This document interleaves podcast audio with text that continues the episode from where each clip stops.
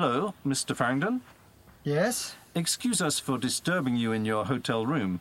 My name is Tom Hunter, and this is Gina Thompson. We're investigating the death of your ex wife, Judy. We believe it's connected to the disappearance of a friend of ours, Ben Griffiths. Are you police? Oh, no, not at all. We're journalists. We work for The Move. Journalists, eh? Well, you've come to the wrong place. Believe me, Mr. Farrington, we simply want to. Do you seriously think I want millions of people to know about my private life? You're making a mistake. Mr. Farrington, please. We just want to find out the truth about your wife's death. The police say she committed suicide, but we're not sure. We know she was involved with Beautiful Babes. We want to find out how.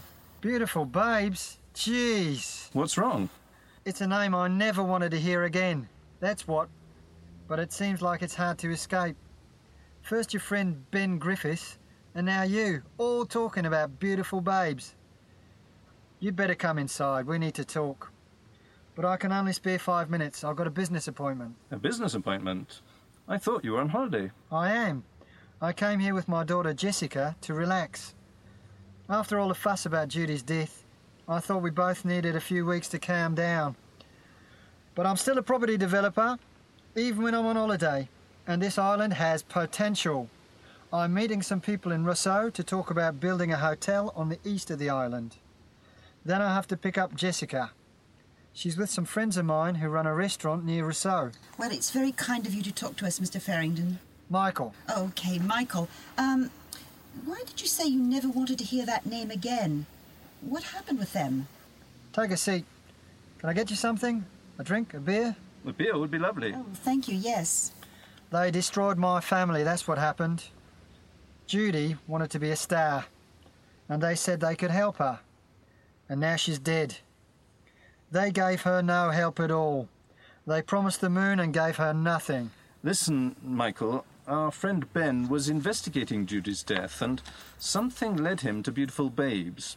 Then he disappeared, and we discovered that he came here to Dominica not long ago. Do you know where he is? You said he came to see you, right? That's right, he did.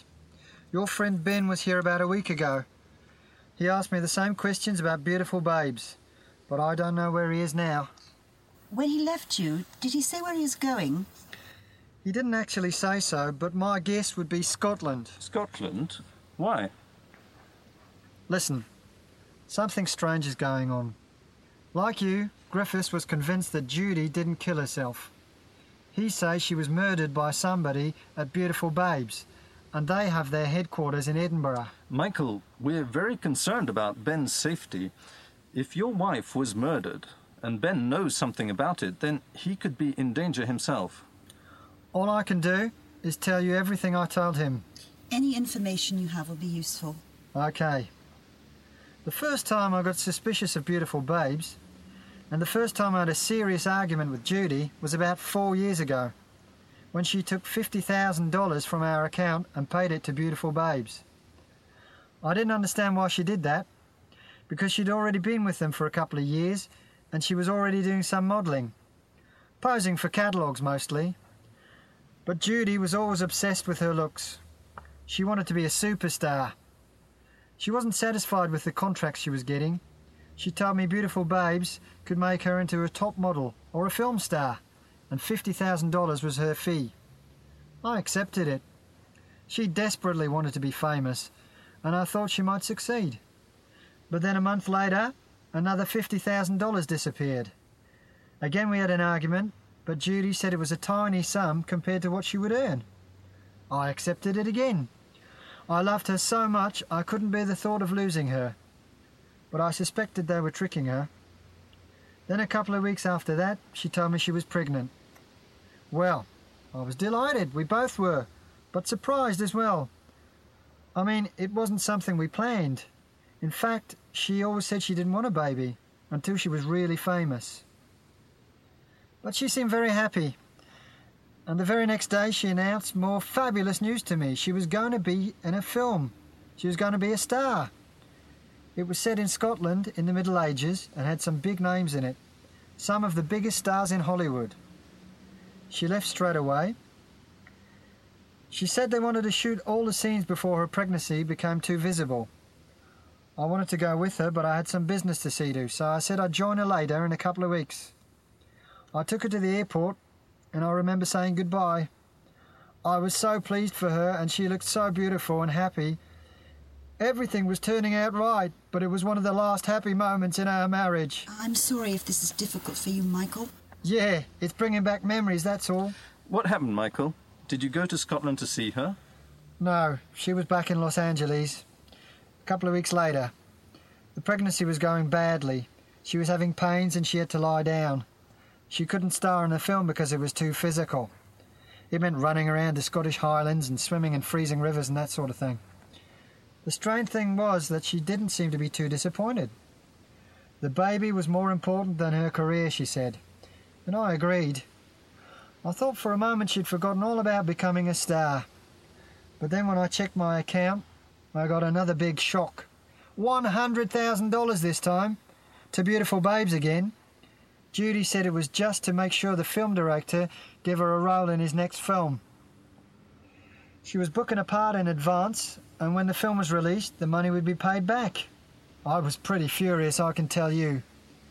Okay, I was making good money myself, but I wasn't prepared to give it all to those sharks at Beautiful Babes. So what did you do? I went in there and demanded to see the manager.